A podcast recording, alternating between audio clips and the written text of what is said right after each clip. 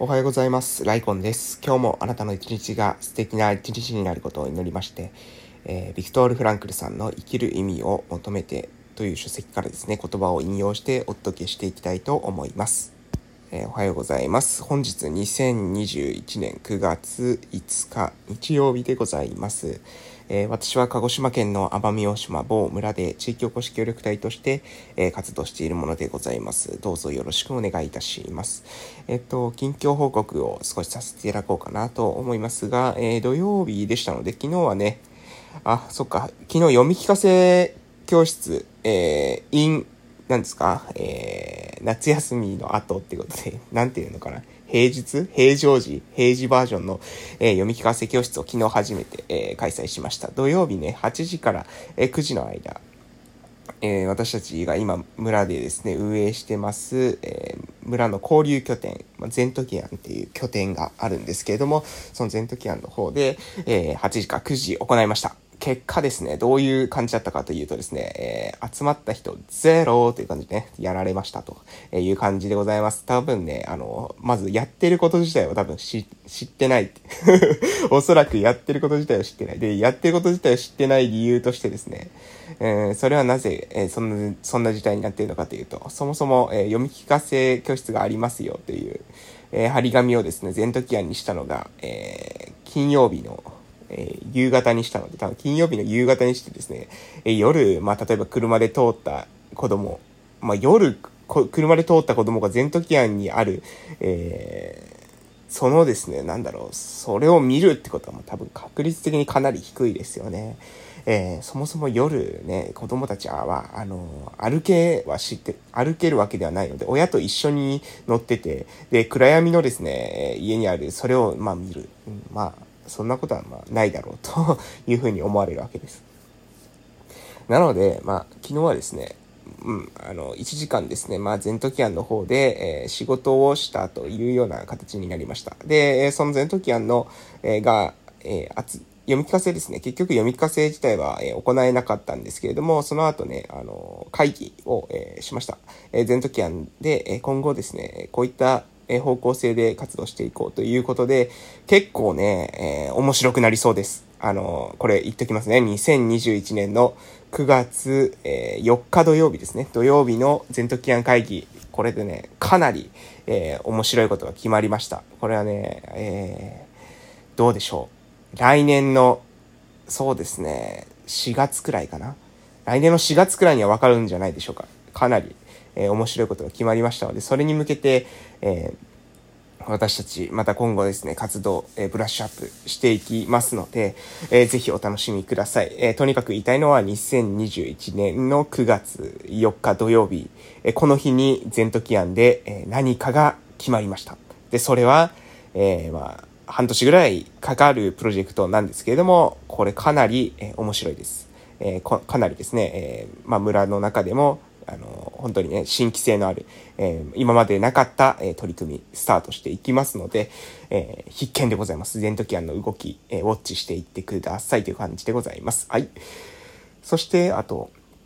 うん、まあ、そんな感じですかね。まあ、YouTube の宣伝もしていいでしょうか。時間が若干ありますので、まあ、半分はね、フリートークしてから、えー、話す、入るんですよ。あの、フランクルさんの言葉にですね。なので、あと少し時間がありますので、えそうすると、えっ、とですね、YouTube の方で私たち、えリハビリの YouTube チャンネル、S リハ塾というのをですね、え立ち上げております。で、フォロワーの人、チャンネル登録者の人がですね、え先日、え先日、ちょっと前にね、え3000人突破しました。え結構ですね、頑張っております。えーぜひですね、よろしければチャンネル登録していただけますと嬉しい限りでございます。え今後ですね、SDR 塾の方で方では、えオンラインでのリハビリテーションが提供できる環境というのの、え構築をですね、もっと、えー踏み込んでですね、やっていきたいと思っております。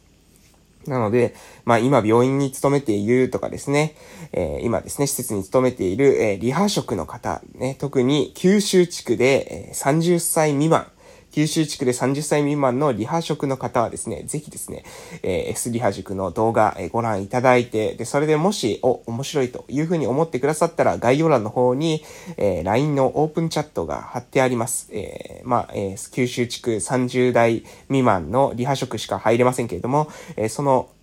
えー、オープンチャット貼ってますので、ぜひですね、そこから、えー、チャンネル、えー、チャンネル登録じゃない、オープンチャット参加していただいて、え今後ですね、オンラインのリハビリ、一緒にですね、やっていけたらなというふうに思っております。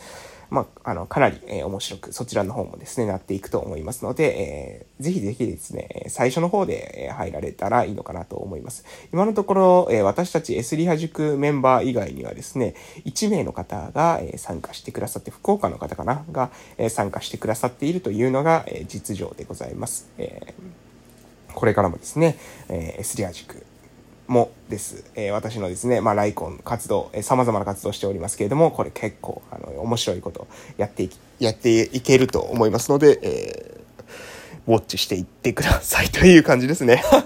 まあ、そんな感じで、よし、じゃあ、えー、ビクトール・フランクルさんの言葉に移っていきたいと思います。えー、本日の言葉、まずですね、一言でいきたいと思います。え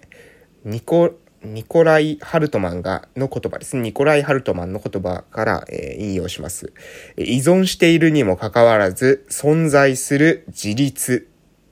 これですね。ニコライ・ハルトマンの依存しているにもかかわらず存在する自立。えー、この言葉についてですね、補足で、えー、これから、えー、また引用を続けていきます。え自由は人間的な現象である。しかし無限定な自由はあまりに人間的すぎる。人間的な自由とはむしろ制限を持った自由である。人間は様々な諸条件から全くの自由だというのではない。人間の自由とはそれらの条件に対してある立場を取るという自由である。諸々の条件がそのまま人間を条件づけているのではないということである。限界はあるにせよ、その条件に屈服し、その条件に身を委ねるかどうかについては、その人の責任の余地が残されている。人間はその条件を乗り越えていくことができる。そしてそうすることによって人間的な次元を切り開き、人間の次元に入っていくことができるのである。はい、えー、ここですね。そして依存しているにもかかわらず、えー、存在する自立という言葉。えー、ここ、ここがですね、まあ、今回、えー、引用したかったポイントでございます。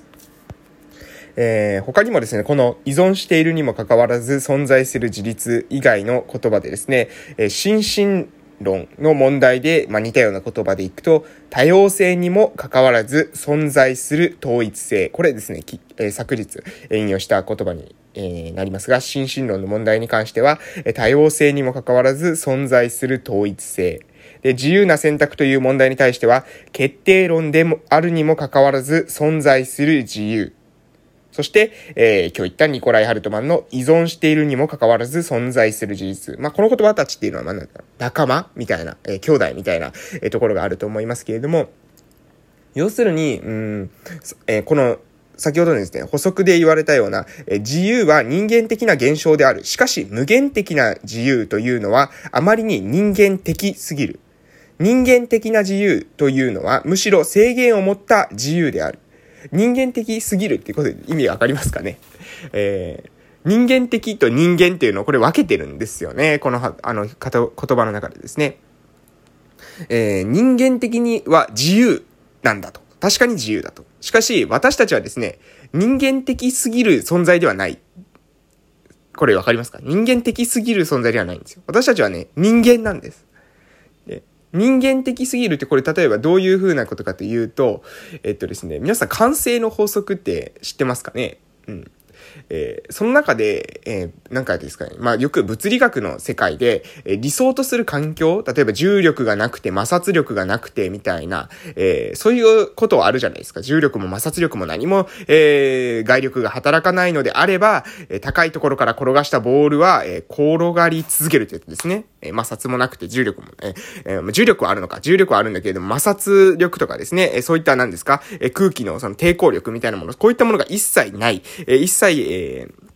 存在しない理想とする環境の中であるのであれば、みたいな、え、このぼ、高いところから落としたボールというのは永遠に、えー、転がり続けるみたいな、えー、ことを言ったりしますよね。エネルギー保存の法則なんて言ったりしますよね。でもそういった環境ってないですよね。現実にはそういった環境ってないじゃないですか。それが要するに例えば物理学すぎる環境っていうんですかね。物理学的すぎる環境みたいな感じですね。で、人間も自由なんだけれども、完全に全く自由であるというのは、それはあの理想的な、えー、環境すぎると。物理学の理想的な環境が、えー、実際には目の前にないように、えー、理想的なですね、人間の姿理想的なというか人間的すぎる姿っていうのも、これもまさ、まさに逆にですね、非現実的なんだということですね。実際には摩擦もですね、えー、そういった、えー、空気抵抗もあるわけです。私たちが存在している世界には。人間の世界にも、えー、人間というのは全く自由なんだけれども、全く自由なんだけれども、実際にはですね、しがらみとかそういったいろいろな、えー、諸々のですね、力というもの、えー、が働くわけですね。で、この働いた状態の中で、えー、選択肢が与えられる。そしてその選択肢を選択することは、でも私たちにはできるじゃないか。そういった自由があるじゃないか。選択肢に抗うことも、そういった自由もあるじゃないか。えー、全くですね、そういった私たちの、えー、私たちを取り巻く環境自体が完全に自由であるというわけではないけれども、それにもかかわらず、えー、自分の選択っていうものを大切にすることができる。え、選択によってですね、自分の自由を、えー、確保することができる。そういった、え、人間っていうのは存在なんじゃないかという、え、ことが、言われてるんじゃないかなと、え私は思いました。なので、えぜひですね、皆さんが、えー、なんかで、ね、今の自分のえ状況、これはね、強いられているというふうに感じているのであったら、どこかですね、自由を見つけるきっかけ、自分の選択をね、大事にしていただけたらな、というふうに思っております。それでは、お時間ですので終わらせていただきたいと思います。素敵な一日をお過ごしください。また、夕方の放送でお会いしましょう。それでは、いってらっしゃい。